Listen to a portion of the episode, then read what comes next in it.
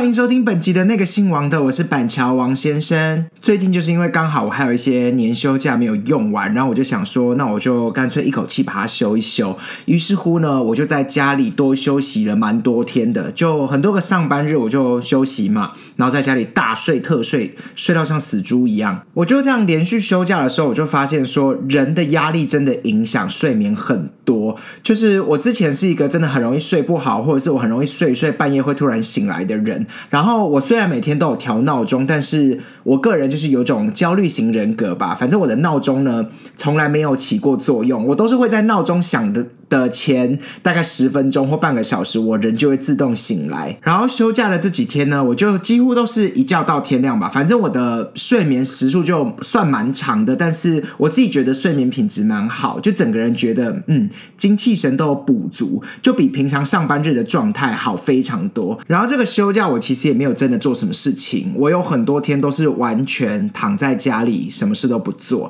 然后我起床之后呢，会吃我的第一餐。time 那也就是大概就是午餐的时间，那我就算是早午餐一起吃，然后一天就只会吃两餐，就是中午那一餐跟晚餐那一餐。如果我真的懒到不行，就是我整个人都不想动的话，我就会叫外送。那如果我还有那个羞耻心的时候，我就会走出门，然后自己去买东西回来吃。真的是经过这个休假，我才认真的有觉得，好像人睡饱，加上生活比较没有那么大的压力的状况下，好像。比较不容易变胖。休假的时候虽然就是一天只吃两餐，但是我食物真的都是乱吃，就吃一些我自己觉得不太健康的东西，也没有到非常夸张啦。但是就是比如说都会吃一些什么蛋饼啊、那个泡面啊。卤肉饭啊，反正就是一些淀粉，然后感觉好像也没什么营养，就是我不会去选什么健康餐盒来吃。可是就是在这样休息很完整的状态下，我自己就觉得我的代谢好像变得比较好，就是连我每天的排泄状况都非常的优秀。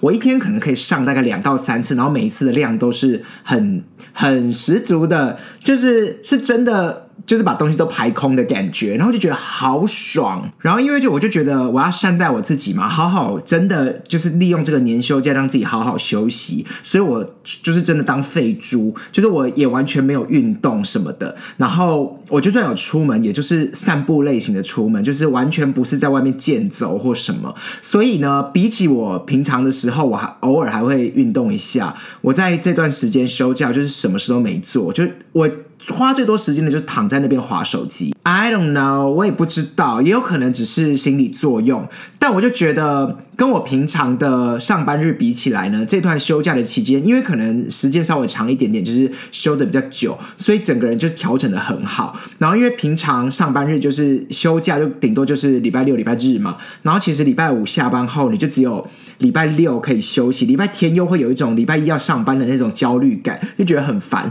所以实际上在休假就是礼拜六而已。其实我平常在公司吃午餐都吃的非常的，我自己觉得算健康跟清淡啦。就是很多时候我是会自己带水煮蛋，那如果没有自己带的话，我就可能会去便利商店买茶叶蛋。然后那个便利商店不是有些会卖那种有点像健康手卷，就是沙拉手卷的东西，我就觉得它稍微有点淀粉，里面又有点蛋白质，然后又有纤维，我有时候就会买那个。然后我中午还会自己从家里带一些水果，我会各各种水果都带一些，然后我就觉得。好像中午吃这样就可以了。如果同事有揪团订 Subway 的话，我就一定会跟。我最爱中午吃 Subway 赛百味。大家应该知道 Subway 吧？Subway 就是潜艇堡，就是两片面包里面夹肉跟菜。然后我就最喜欢吃那种食物。然后因为我觉得 Subway 又是它的那个肉啊，又不会过度烹调，就很多都是比较偏圆形食物嘛。然后那个蔬菜啊、生菜、番茄什么之类，我就觉得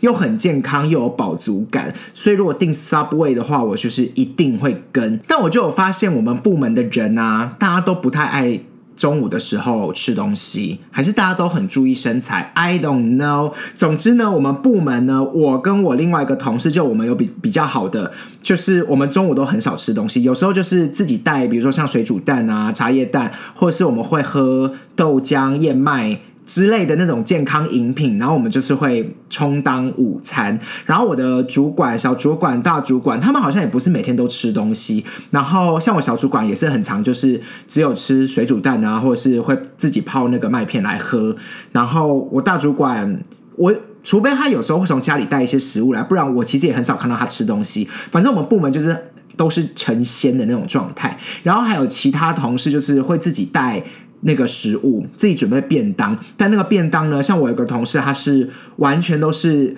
营养师帮他配好的，然后每一个分量、蛋白质啊、蔬菜那些都是有称重的，就是很严格在执行。执行那个健康的饮控的那种同事，我就觉得大家都这么注意自己的身材，那我当然也输狼唔输丁，输人不输阵，我也不能就是让自己的身材太过放肆，我起码要控制在一个就是站出去不会让别人觉得说哎呦胖子的那种状态。我没有说胖子不好，只是说我希望我至少穿完衣服的时候不会让别人觉得我好像很臃肿。我觉得嗯，就是。大家都是很看外在的，就这个社会大家都很现实，所以我就希望我整个人的形象状态、门面都顾得很好。我就真的觉得也是蛮辛苦的，就是一生都在与减肥为伍的感觉，就是我随时都要很控制自己到到底吃了些什么东西，然后出去买买食物的时候都会。我觉得就会不由自主的看一下那个热量，虽然说我也不是每一次都真的会照那个热量，就是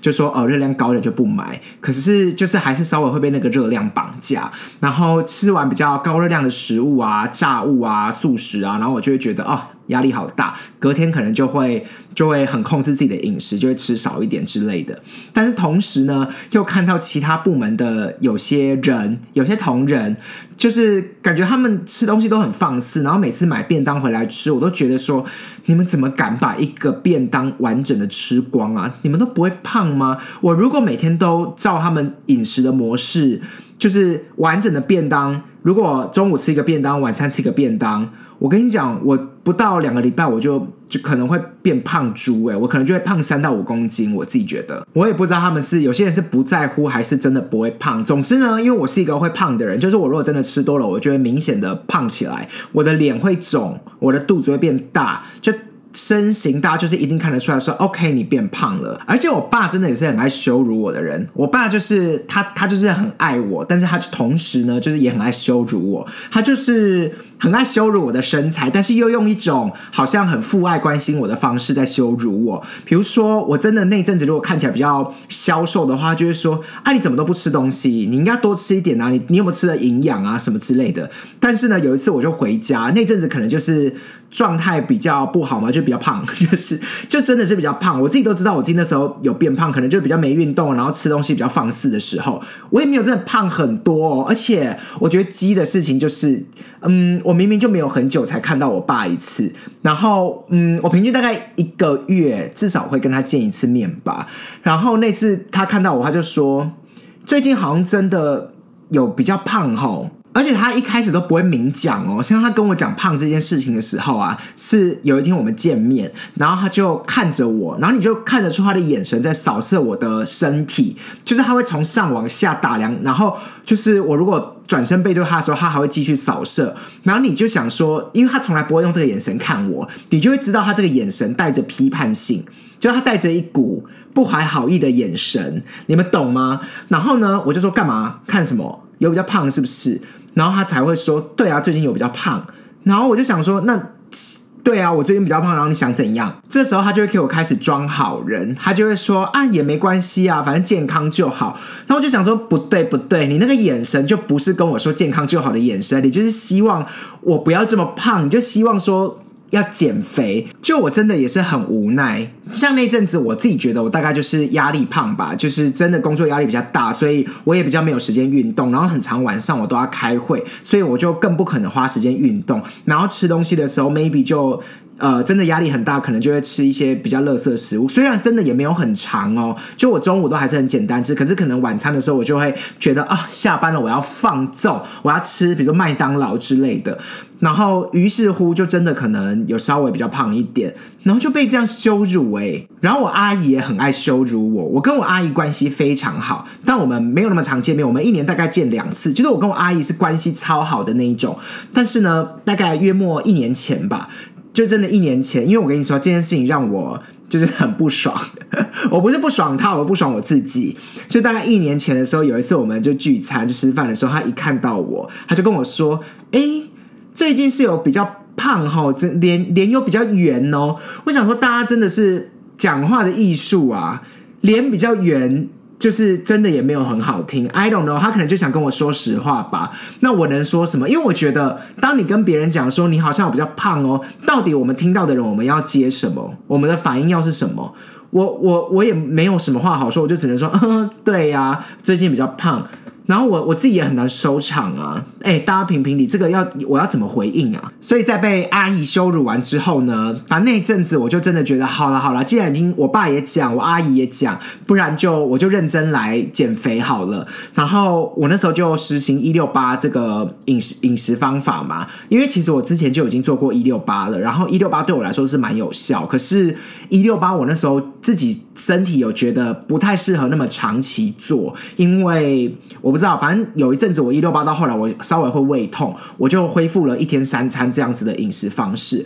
那一六八就是只有八个小时能进食嘛，其他十六个小时不能吃东西。所以我后来呢，呃，他们跟我讲完之后，羞辱完我之后，我就又进入了一六八。然后确实在两三个月之后，我就有有在变瘦，就是很明显的变瘦，因为那时候我是用蛮。激烈的方法做一六八，就是我真的呃吃的东西我也很选择，然后时间又非常的控制。然后我妈算是压倒我的最后一根稻草吗？就是我那时候就是做了一六八嘛，然后两三个月之后就有很明显的变瘦，就是真的是脸颊跟身体都看得出来的那一种。因为我就是很认真嘛，然后我妈就看着我就跟我说：“哎。”你这样子真的比较好看呢，我就想说，你们这群人就是我爸跟我妈啦，就是你们你们都说什么啊，变胖没关系，变胖没关系，然后我真的瘦下来之后又跟我说啊，你这样比较好看，所以你们到头来还是希望我不要是胖子啊，你们还是觉得我瘦的样子比较好看嘛。我就觉得，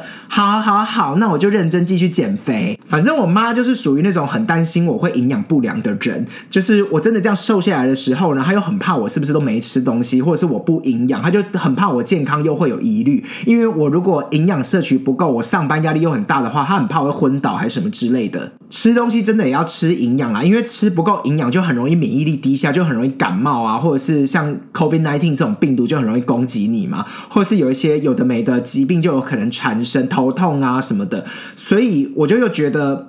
哎，两难，你又希望自己吃的营养一点，可是你知道外食族真的很难，所有的食物都吃的很均衡。就是如果真的要吃的很均衡呢，有可能要不就要自己下厨，要不然就是你要花很多钱去买那种很健康的食物。然后因为我是自己一个人住，所以我如果自己要煮东西的话，我我如果煮自己一个人，其实很难煮。然后我也不太喜欢东西就是放隔夜，所以如果我要煮的话，我就是一次把。呃，那天晚上要吃的东西煮好，然后就吃完，就这样。可是这样其实很难买菜或买肉或这些，就就这种要分装的东西都很难处理。然后外面现在那种健康餐盒，真的是越健康的东西越贵。然后其实因为我算是一个健康餐盒使用者，很长的一段时间，就是我吃过各式各样的健康餐盒，就是只要在公司附近的、住家附近的，就是 anywhere 的。健康餐盒呢，我都有小涉猎，就是我能吃健康餐盒的时候，我就会吃健康餐盒。但是呢，我就是曾经也是受过健康餐盒的苦。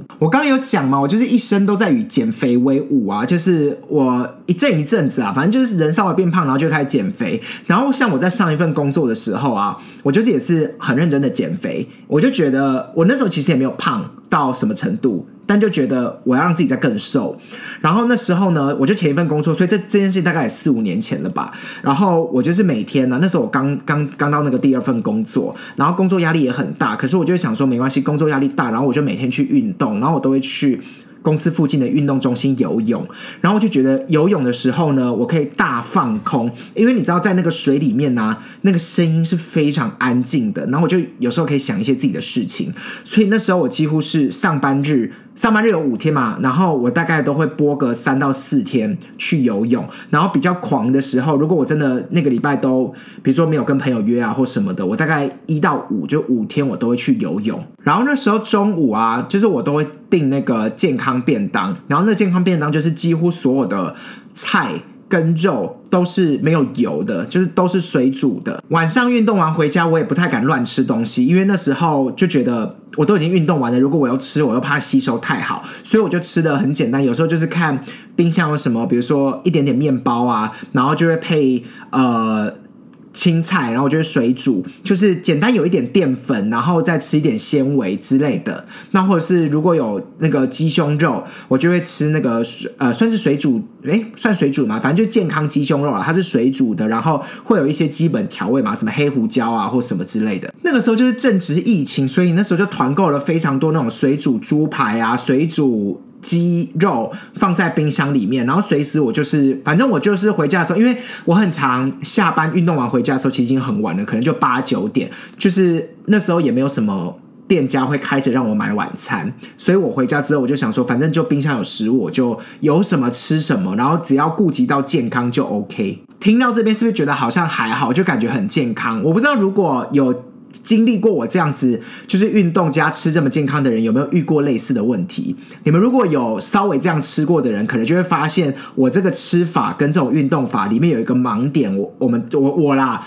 我一直没有注意到，就是这些食物的含油量太低了。我那时候完全没有想到这件事情，我那时候就只有觉得说我要吃水煮餐，我要吃的很健康，可是我就忽略了我几乎没有摄取到油脂。然后后来呢，反正我因此我身体就出了。问题就算是嗯一个比较严重的生病吧，然后后来呢，反正整个生病的理由就是因为我油吃太少了，然后造成后续一连串的免疫力下降啊，然后巴拉巴拉巴拉一堆问题，然后就生大病。就那时候真的把自己逼得太紧，除了工作把我自己逼得很紧之外，其实运动那件事情也把我也把自己逼得很紧，就是我就是很 care 那时候身材一定要维持的非常好，就是瘦还要更瘦，然后。还要更精实之类的，然后我就每天都把自己逼很紧嘛，就下班已经压力够大了，然后我还会再去运动，然后还要逼自己这样子，然后中午啊晚餐我都非常控制我的饮食，就为了让自己的身材更好，结果就反正就是病倒了，然后。呃，病倒了之后呢，反正我也是去看医生嘛，然后处理完之后，然后就那阵子就是完全就不能再继续游泳了，就身体状况那时候就不是很适合，然后我就恢复了正常饮食，比如说我会开始正常吃早餐、午餐、晚餐，然后就吃一些比较正常的食物。那时候一恢复开始吃正常的食物之后，当然就是你身材一定维持不住了嘛，因为你你就没有像之前一样那么认真在运动，然后吃又变成三餐，就等于多了一餐的热量，然后吃的东西又是比较正常常人吃的食物，所以那时候我就又那个体重又回来，然后整个人就是又稍微变得比较圆润，但也没有真的到胖啦，可是就知道说哦，跟自己原本的状态比起来，还是有肉一点点。我一直都觉得人感觉有一个有一个那个设定值，你们知道那个感觉吗？就是有个初始设定值，就比如说你这个身高呢，在你正常饮食的状况下，就不要过度夸张，然后运动也都是，反正就是都是在很 regular、很一般、很正常的状况下，你感觉就会是这个身材，就是它会校正回归到这个身材。你们懂我的意思吗？就是我如果不特别很运动，然后很饮食控制，就是我我很极端的话，我其实就很容易回到一个点，就很回回到一个稍微圆润的的体型跟脸蛋。但是呢，我只要不过度饮食，其实我会维持在一个相同的状况，就是别人看到我也不会觉得特别胖，可是就知道你不是那种精实的肌肉男，那也不会觉得你是个胖子。你们懂吗？就是他会维持每个人感觉会有一个那个标准值，然后我就觉得好像在正常生活状况下就会是那个标准值，但我啊，我个人在追求的就是比那个标准值可能再少个五公斤或八公斤之类的，我会觉得是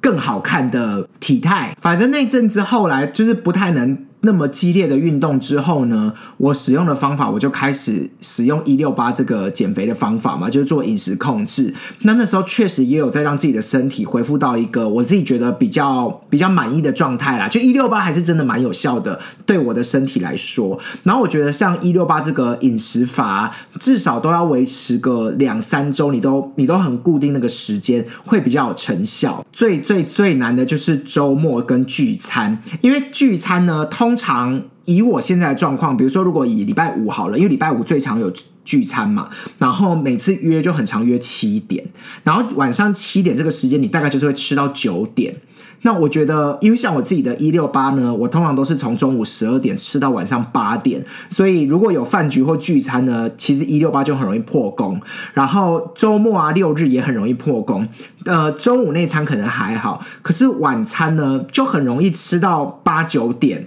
那你你你也还要杜绝就是宵夜，然后你不能去有那种酒吧喝酒啊这种局，就是你生活会变得很没有乐趣。我其实觉得身体的机制真的也是很奇妙。像我现在这份工作啊，我我一开始就是也有调整过我饮食的状态嘛。像我现在不是就是一六八，然后我就是吃中餐跟晚餐嘛，反正就是中午十二点到晚上八点之之间这这段时间可以吃东西。然后我那时候就在想啊，哎，如果我一整天吃的东西是一模一样的，我只是把它分在三餐，就是如果我把它分成早餐、中餐、晚餐吃，跟我只有在一六八的时间内吃，到底会不会不一样？然后我那时候就做了一个小实验，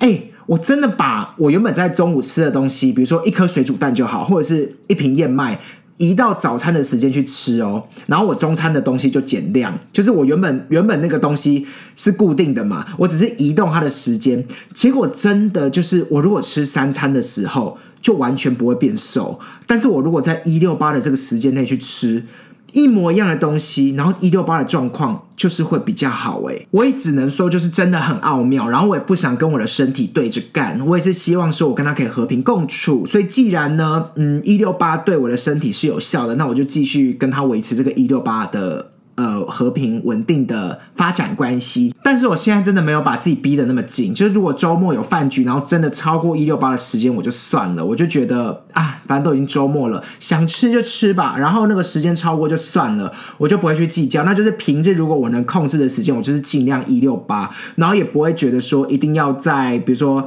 维持二十一天啊、三十天啊什么之类的，我就没有对自己有这么强制的规定。但如果能控制的状况下，我就尽量量。让我自己的吃东西都控制在八个小时以内，这样子。截至目前为止，我自己一六八我都觉得成效算蛮好的，但就是不要暴饮暴食啦，不要说在这个八个小时之内，然后我大吃大喝，然后吃到饱，然后都吃炸鸡、汉堡、薯条之类的，我也没有。我就是正常吃东西，然后吃到大概八九分饱，就是就极限，就不要让自己吃到撑。在这样的状况下，我自己都觉得。以目前来说，都控制的还不错。我就发现减肥这件事情真的是七分饮食，三分运动，就是饮食还是占了你减肥这件事情最大的比重，运动只是让你的体态变得更好，然后。呃，皮肤啊，肌肉啊，更紧实之类的。我现在就没有把自己逼这么紧嘛。反正如果我要运动的时候，我可能就在家里做一些有氧运动啊。当然，我尽量也会让自己的强度就是高一点，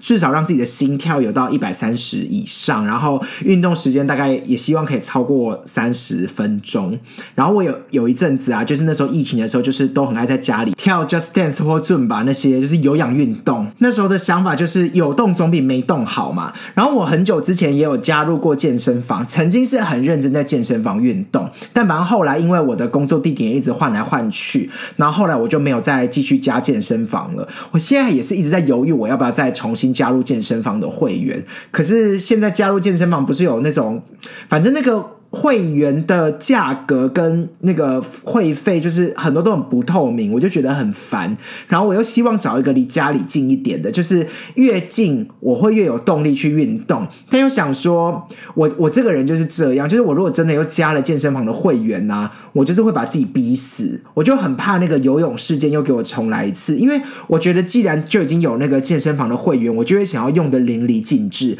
起码就是每天都要去上个课啊，或者是去跑。跑步机跑一跑啊，或是做个重训。当然也有可能最后我就是每天都去健身房洗澡跟泡三温暖，也是有可能。就想说，既然有会员，那我就每天都去洗个澡好了。我爸妈现在都比我还认真，因为他们都有加入健身房嘛，所以他们几乎都是每天都去运动。所以，但是因为他们已经退休了，我就觉得好像好像也比较合理。我毕竟是辛苦的上班族，我每天上完班，我还要去运动。我现在就是开始找借口，但是我就想说啊，有时候下班之后也是还要看一下 email 啊，或者晚上又要开会，我哪有那个美国时间去运动啊？我只能说，健身这种东西，还有去健身房，就是很需要一个伴，很需要一个人就在旁边推你，你知道吗？就是。一直 push 你去做这件事情，然后一起去，一起上课，或者是一起做运动，会比较有动力。总之，我就是也还在天人交战当中，就是到底要不要加入这个会员。之前呢，就是刚出社会的时候，也是为了减肥，然后反正就是，我我我不能说这算偏方，我只能说我也是被那个广告洗到。那时候就是很多艺人会在综艺节目上面分享那个酵素，然后我就有觉得。看起来真的很神奇，那个酵素是到现在都还买得到的哦，而且还蛮多人代言的。就是，哎，我讲大家应该知道，就是叫做新普利的叶酵素。那时候我真的超疯狂在吃那个叶酵素，因为我就是看到他们上节目嘛，然后就会把那个淀粉糊啊，然后把那个叶酵素的那个锭磨成粉，然后去跟那个淀粉混在一起，然后最后就会变成水。然后他们的意思就是说呢，你吃完这个酵素之后，在你肚子里面的所有淀粉就会被带。代谢跟分解掉，然后隔天就会很顺畅的排出。确实，就是每一次吃完，比如说我吃完大餐，然后我就会吞那个酵素嘛，然后它就是标榜说它可以在半夜的时候帮你做这些代谢，然后隔天你排便的时候是很顺畅，然后完全不会落塞的那种排法，就是它是属于健康排。然后它就说什么里面含有很多很多种的蔬果酵素，然后它又含有什么色氨酸可以帮助你入睡什么的，那我就觉得。这对我来说就算是仙丹等级的东西啊，因为我又难睡，我就很需要人帮我，就是帮助我睡觉。然后我又我又爱大吃，所以如果我吃东西的话，如果有有东西给帮我代谢，又帮助我排便，虽然我排便本来就没问题，但我就觉得既然它是健康排便的话，多吃一些酵素好像也没什么关系。那时候我都觉得我自己超像直销大会的那个头头，你知道吗？我还推荐了我好多同事去买那个酵素，然后我还帮我阿姨买，就是我。帮我身边的好多人都买了这个酵素，就只要无论你是排便有问题的，或者是你希望你自己大吃然后又不会胖的人，我都推荐他们就是买这个酵素。那时候啊，我在官网上面，反正就是他们有代理的那个官网嘛，然后我在官网上面，我经几乎是买到变成 VIP，就是我我后来就是夜酵素也买，然后他一次就是要买好多盒，然后我是真的都有吃完，然后我有吃夜酵素，然后日间的代谢，比如说什么呃，你运动运动的时候吃，或者是饭后吃，白天。吃，反正就是你什么时候吃的，它都有酵素可以吃。然后我就都有买，我就想说，我都买来试试看。那时候就是无论我吃了什么呃热量比较高的东西，我就一定会搭配这个酵素。然后我就会觉得，嗯，好像吃的比较没压力。可是啊，其实我觉得它可能很大一部分都是心理作用。就是如果你真的大吃到不行的话，其实你也完全不会变瘦。因为那阵子啊，我吃了这么多酵素，我虽然就是蛮放肆的吃很多大餐，我看似是没有真的变胖。但是我也没有变瘦，就是我我我我也没有到非常狂的乱吃，就只要我有吃大餐，我可能就会吃一个酵素。那我后来就在想说，也许我没有吃这个酵素，我的体重啊，我的体态搞不好也就差不多。反正它就是没有真的让你有什么。大的改变就对了，但是呢，排便是真的就是非常顺利。可是我就觉得它可能只是只是让你的，比如说肠道益生菌变得更好啊，或什么，它就帮助你排便而已。但是对于减肥呢，我自己是认为它没有很显著的帮助啦。后来我就觉得好像吃这个酵素也没啥屁用，就只是。让自己觉得好像自己可以多吃一点垃圾食物，但是实际的作用就是因为真的好像也没什么显著的效果。好，因为它的价格其实也不算便宜，所以后来呢，我就没有再继续订了，因为我就真的买了很多。然后那些吃完之后，我后来就想说，好了，算了，不要再不要再乱吃了。我人生最瘦的时候，大概是我大学的时候，刚升上大学的时候，那时候就是因为高中快毕业了嘛，然后就。极力的大力减肥，我就想说，我升大学的时候，我一定要成为一颗新星，new star，我要成为一个崭新的、不同的人，然后我要成为一个很瘦的人，我不知道那时候可能流行吧，我就希望自己成为一个非常瘦的人。当时我觉得我那个状态啊，我那时候是瘦到真的好瘦，哦脸颊凹陷的那种瘦吧。然后呃，裤子也可以穿那个很小的腰围的裤子，然后很紧身的。然后那时候就是反正肚子很平坦啊什么的，就那时候就真的很瘦。就高中升大学的时候，然后那时候就是呃，因为高中升大学的时候不是都很闲嘛，然后那时候就是会运动啊，然后饮食我那时候也很控制，我就会吃很健康的东西，每天晚餐可能都吃水煮牛肉汤跟蒟蒻啊这些冬粉啊这种就热量比较低的东西，反正就是维持了。一大半年都在做这种饮食控制跟运动，然后我就有成功的瘦到我那时候很想瘦的样子。然后升上大学之后，那个模样呢，就那个很瘦的、很像猴子的那个样子，我当时是觉得非常满意。我就觉得我人生没有这么好看过，我真好看。然后 Facebook 不是都会跳那个经典回顾出来给我看吗？就是你在比如说十年前或十三年前的什么什么什么时候，然后拍了什么什么照片。然后前阵子就看到了，就是我刚升上大学的。模样就那个合照，我想说，Oh my god，我真的是。好丑哦！我就想说，我怎么可以这么丑？虽然很瘦，很瘦很赞，但那时候的造型跟整个瘦的程度，就是真的是没有很好看诶，看起来很不健康，你知道吗？整个人感觉太干瘪了，太瘦了，很像有点像难民。我那时候就觉得说，我这么瘦，我一定可以靠这个模样打天下，然后我一定可以，你知道吗？杀出一条血路，然后突破重围，然后让大家觉得说我很好看。但就事实证明呢，那个样子可能真的也还。还好，就是前两年在大学的时候，因为也还不知道怎么造型自己，然后我现在回去看呐，我就觉得是蛮土的，就只是很瘦而已。但是整个人的风格跟造型啊、发型什么，就是很土，土到爆炸。所以前两年的桃花也是普普通通，但是土归土，我也是要讲，那时候还是有人跟我告白，我那时候还是有女同学。来跟我说他想跟我交往，我也是想说，OK，Thank you。我整个大学的时期体重我只能用忽胖忽瘦这四个字来形容，就是高高低低、起起伏伏。我大一刚进去的时候就是很瘦嘛，就瘦皮猴。但是就大一不免有很多活动啊、宵夜啊，然后跟同学乱揪啊、吃东西啊，然后吃学餐啊，反正就是我哎，我后来发现学餐的东西啊，就学校餐厅的东西，其实很多东西热量都很高，然后大家都没有在控制，就是各种。餐厅的食物就是卤味，然后鸡排饭，各种烩饭，就是都是热量很高的东西。然后那时候又还很年轻，所以代谢很好，其实怎么吃都不太会胖。就是他那个胖是慢慢累积的，然后自己没什么感觉。然后我就这样吃吃吃，然后就正常的过了我的大学生活，到大概大二吧，大二上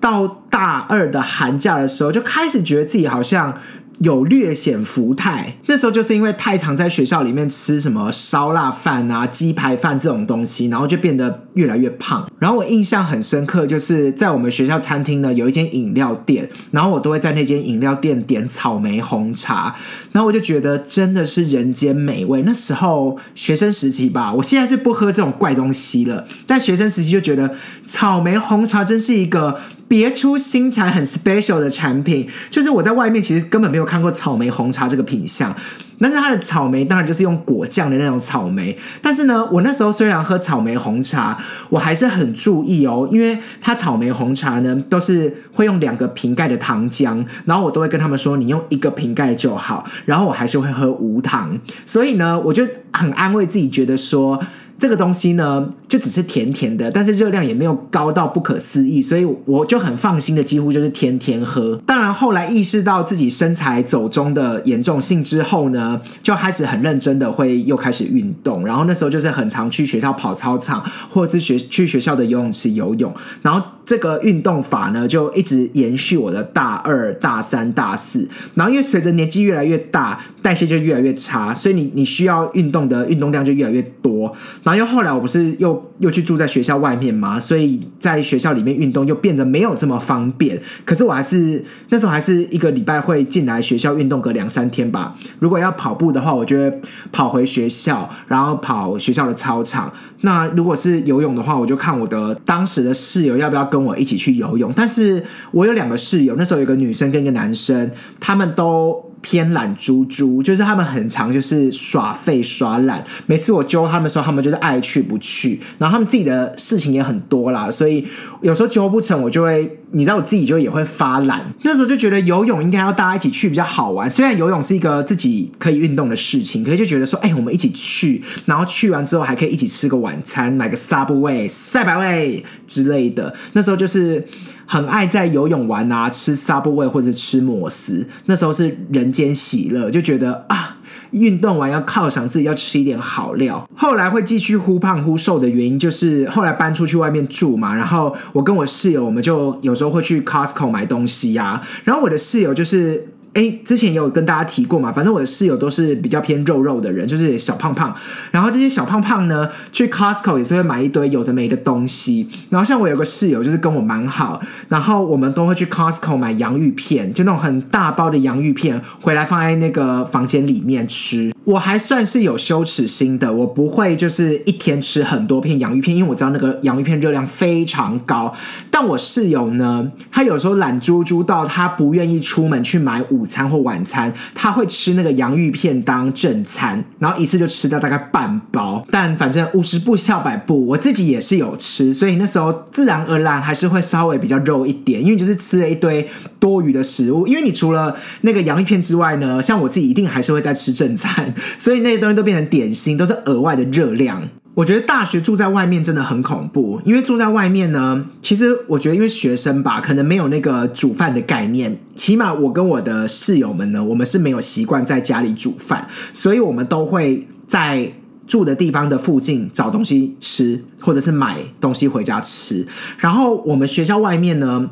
我们学校外面就是就是我住的那个附近，它就是宵夜街，就是。学区外面都是这样子嘛，就是有非常多食物，就是餐厅街这样子，就各种食物，便当啊、面啊、饭啊、炸物啊、卤味，反正就 anything everything。然后那时候那边就饮料店也很多，反正就什么都有，然后总是。会想要填饱肚子啊，所以就是会四处的吃各种不一样的食物。反正我如果自己的话，我可能就是买便当来吃。那时候就是不懂控制，然后就是会乱吃便当，或者是会东买一点西买一点，就这边买个饭啊，那边买个面啊，或者是这边买个饭，那边买个卤味，这边买个炸物，那时候买那边买个面，反正就是。各种 combo，各种组合都有可能会发生。然后有时候就是会跟同学出去吃饭嘛，然后那边的食物其实东西也都热量蛮高的，就是面啊或什么火锅啊，反正它的分量都是学区分量，学区分量就蛮大的。当然，学生时期的那种吃法，如果是我现在的状态，我现在的年纪去吃那样子的吃法，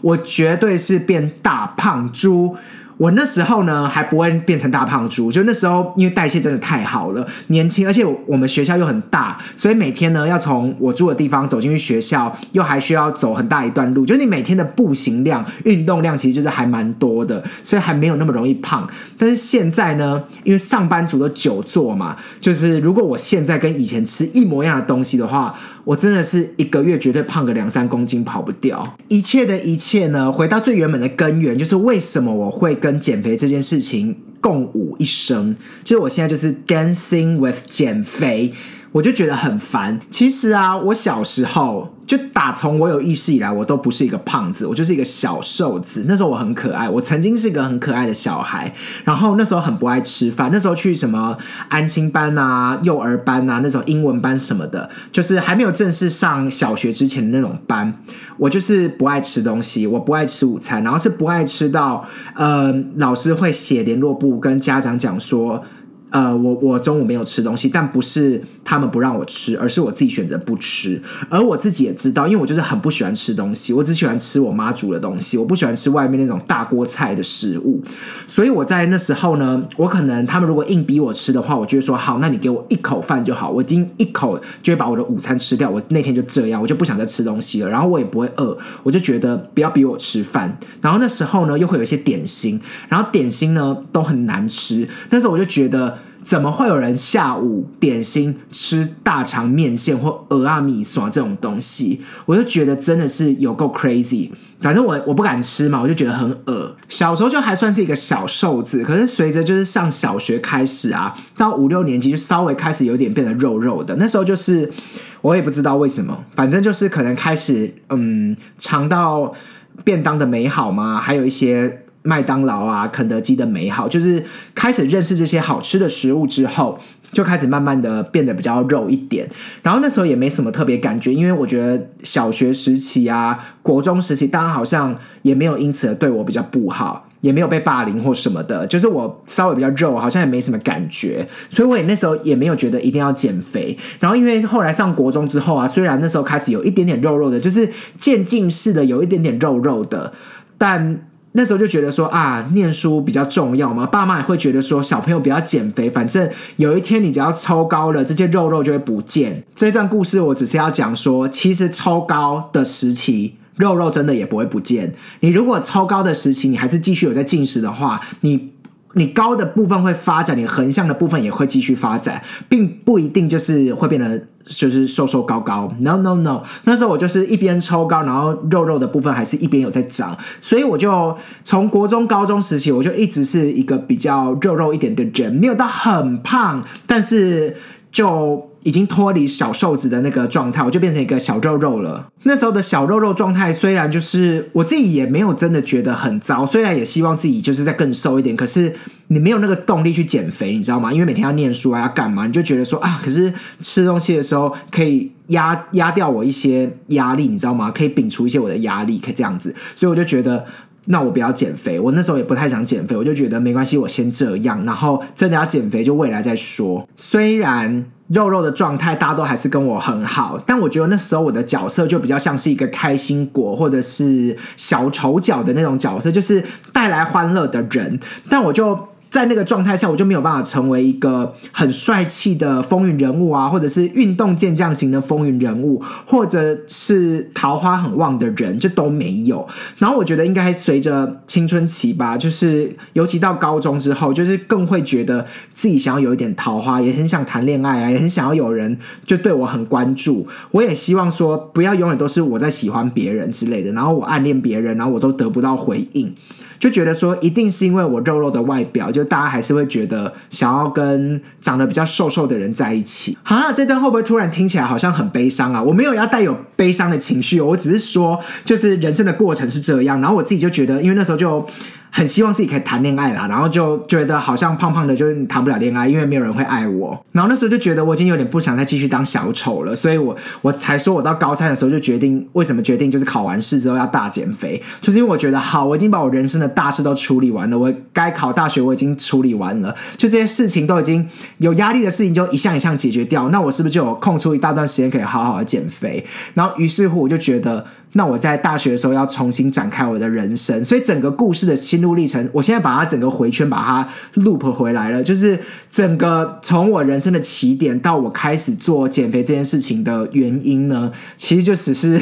希望自己可以得到更多的桃花。听起来好肤浅，没办法，在我的视角里面，就是我我的世界里面呢，就是没有人爱胖子，大家都喜欢比较瘦的人，或者是有肌肉的人。那我觉得，如果我练不了肌肉的话，起码我不能是胖子，起码我穿起衣服来的时候，该遮的地方要可以遮得住。就如果真的衣服脱掉，还是有一点点肉呢，那没有关系，就是。我们可以当个诈欺犯，稍微骗一下人是可以的，就跟女生化妆的概念是一样的啊。你总有一些东西是可以遮得住的嘛。那我我也是这样想啊，就是我也没有到身材很姣好啊，也没有到真的很肌肉紧实，我完全不是这种人。可是如果我可以控制自己的身材，到我衣服穿上去的时候，不要让别人觉得我好像胖胖的，那我的机会就会变得比较多。没办法，因为现实世界就真的是这样。在我减完肥之后，阿就桃花真的有变得比较好，就是后来就开始变得比较无往不利啊。诶，你不能讲无往不利，这样讲好好吗？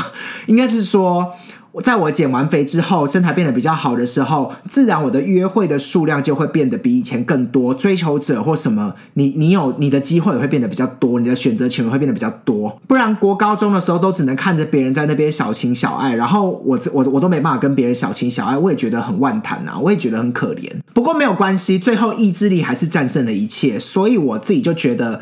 自己的人生自己掌握，我自己也要成为一个长得好看的人。最后也是希望大家在择偶的时候可以多看一下大家的灵魂，不要只看外表。最后怎么会是这个结论？我只是希望说大家不要只被外表绑架，就是身材只是一件事情。哎，身材是能够改变的，灵魂是比较难改变的，好吗？身材只要透过运动或什么，你们如果一起去做，你们也是可以一起减肥、一起瘦、一起变胖、变结实，就是这些东西是可以调整的。